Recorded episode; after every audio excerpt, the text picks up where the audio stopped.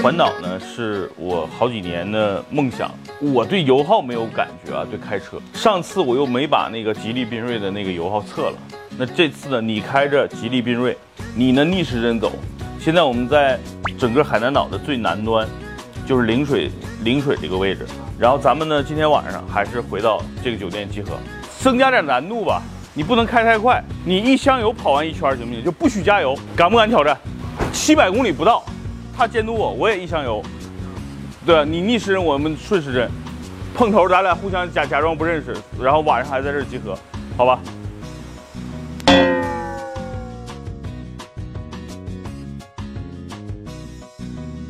我们要开始环岛一圈，然后刚把车油加满，现在油表显示能跑七百二十三公里，咱看一下这一圈下来我们到底。一箱油能跑多少公里？牛鞭哥，今天我来教你什么叫老奸巨猾，跑圈儿，对吧？这个不作弊，这是年轻人的玩法。我带你做作弊啊！咱俩现在剩两根油，嗯，咱俩回来的时候还剩一根油，保证假装我们很累，跑了一圈就行了。我带你去码头，咱们吃点海鲜大餐。怎么样？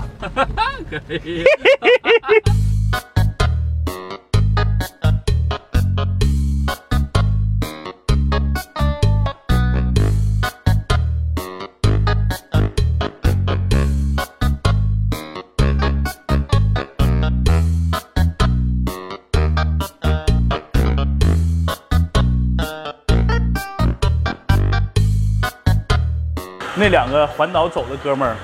不过人家没准吃的比咱俩好。你电话要了吗？哦，我已经几点了？两点多了吧？两点四十。两点四十，咱几点吃的饭？不到八点，六个小时没有吃上饭。本来我们是找饭来着，结果人那个两点多了，人饿了，人没饭了。然后没有办法了，我们就上了高速，然后三百多公里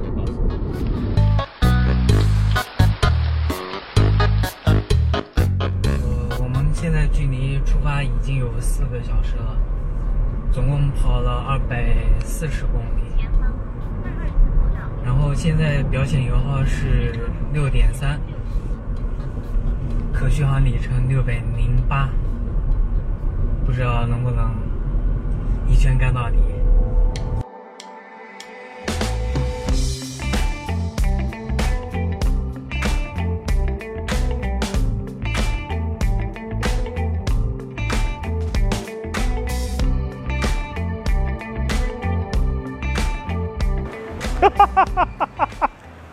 首先，我向你道歉，马鞭。我跟牛鞭今天跑了一共加起来一百公里，但是呢，我们给你准备了五星级的酒店，是吧？晚上给你准备五星级的自助餐。首先呢，咱们总结一下，你来总结啊，就是第一，你跑了多少公里？六百。中间下了几次高速？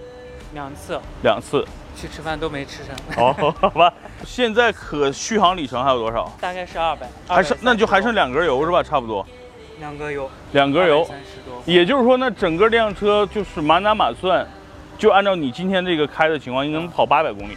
对，没问题，对吧？那也就是环岛一圈是绰绰有余的。嗯，第一，环岛的任务它也顺利完成了。第二呢，这辆车的油耗平均的测试也测出来了，六升每百公里。因为海南岛的汽油是比较贵，高速是不收费的，所以呢，其实越省油的车，在这儿使用成本就越低。我们。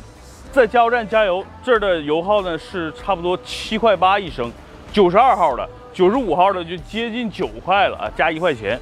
所以呢，这边的油确实贵。那这辆车跑了，呃，百公里是六升，也差不多就是每百公里不到五毛钱。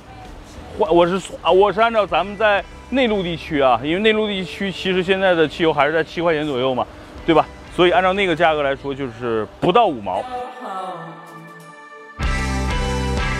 如果说再算上城区堵车，这个车最高油耗也就是七到八。对，如果按照堵车八吧，最多按照八算，也就是在六毛多一些。所以整体来说，这个车表油耗表现还是可以的。好吧，我算的还算准吧？好吧，走，咱把车停好，好好休息休息。哥们跑一圈。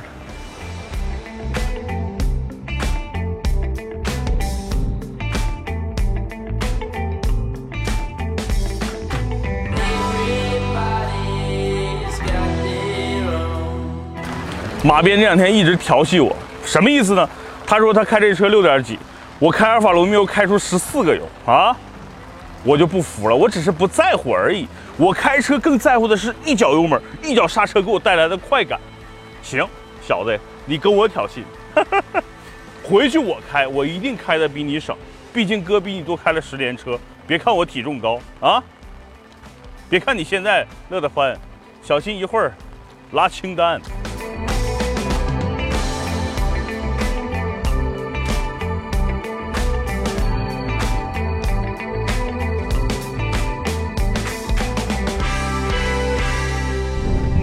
条路具备了省油的几个要素：第一，气温没那么高，对吧？我可以用二十五度的空调。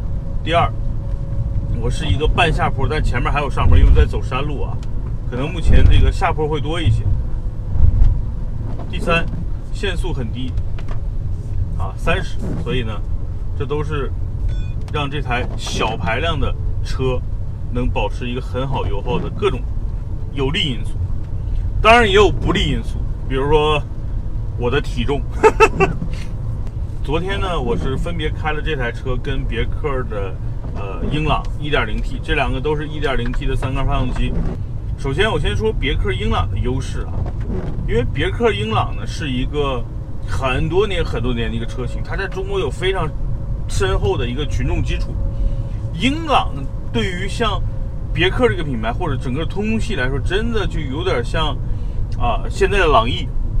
在整个大众系的一个地位，它真的是一个销销量神车，所以呢，我觉得它最大的优势还是来自于就客户或者是老百姓对这个品牌的认可，对吧？就销量非常好。然后前几年呢，用1.5的那个发动机卖的非常非常的多。这两年呢，因为无论是一点零 T 的三缸还是一点三 T 的三缸，其实对于销量来说受到了很大的一个一个折扣。但是，但是对于这个车型来说，就大家的认知还是觉得哇，别克这个车还是不错的。口碑好，那反观吉利，我觉得吉利这个缤瑞最大的问题是来自于这是一个全新的年轻的车型，大家对它的认知很少啊，这是我觉得吉利不利的地方。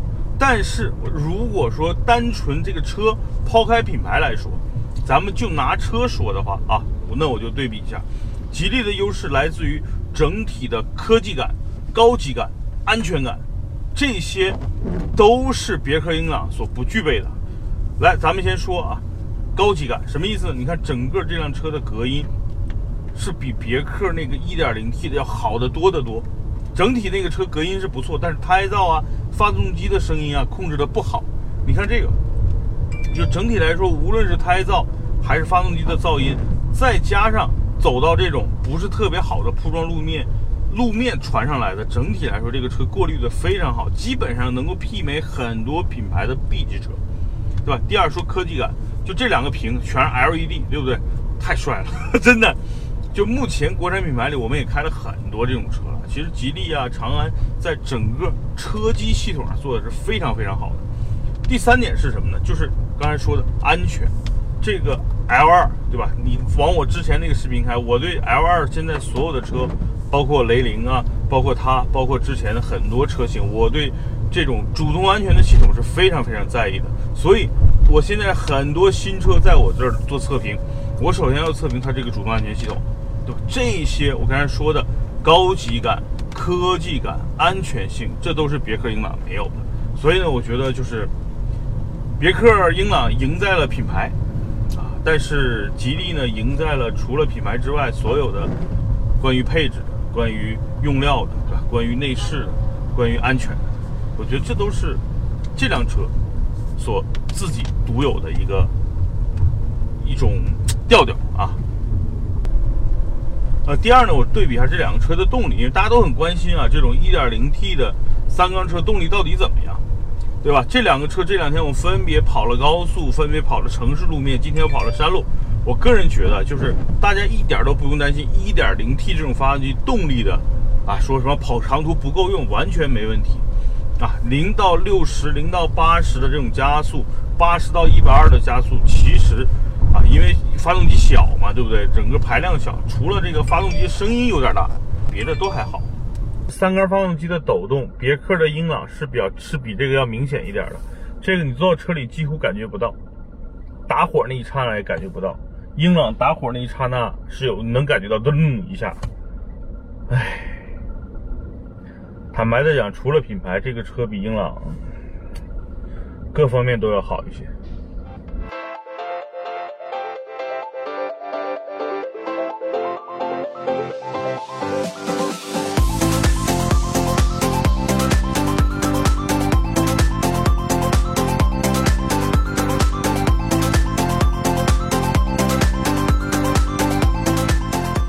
来，兄弟们，我们离目的地还有两公里，基本就到了啊。然后总结一下吧，这一百公里的综合路况，我特意省着油开，开出了四点九，我估计跳回四点八很难了。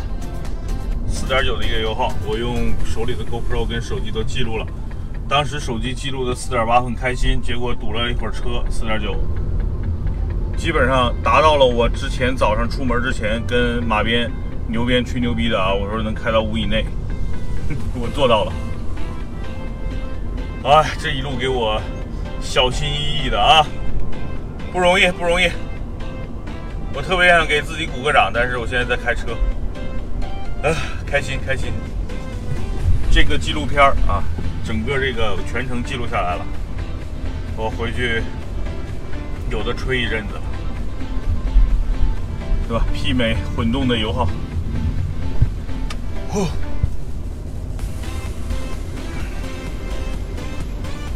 ，OK，到目的地了，快，也到了饭点了，去吃个晚饭，今晚好好睡一觉，明天咱们就回北京了。哦，四点九，四点九，降不下来了，嗯，好了，兄弟们，我到目的地了，关机了，拜拜，拜拜。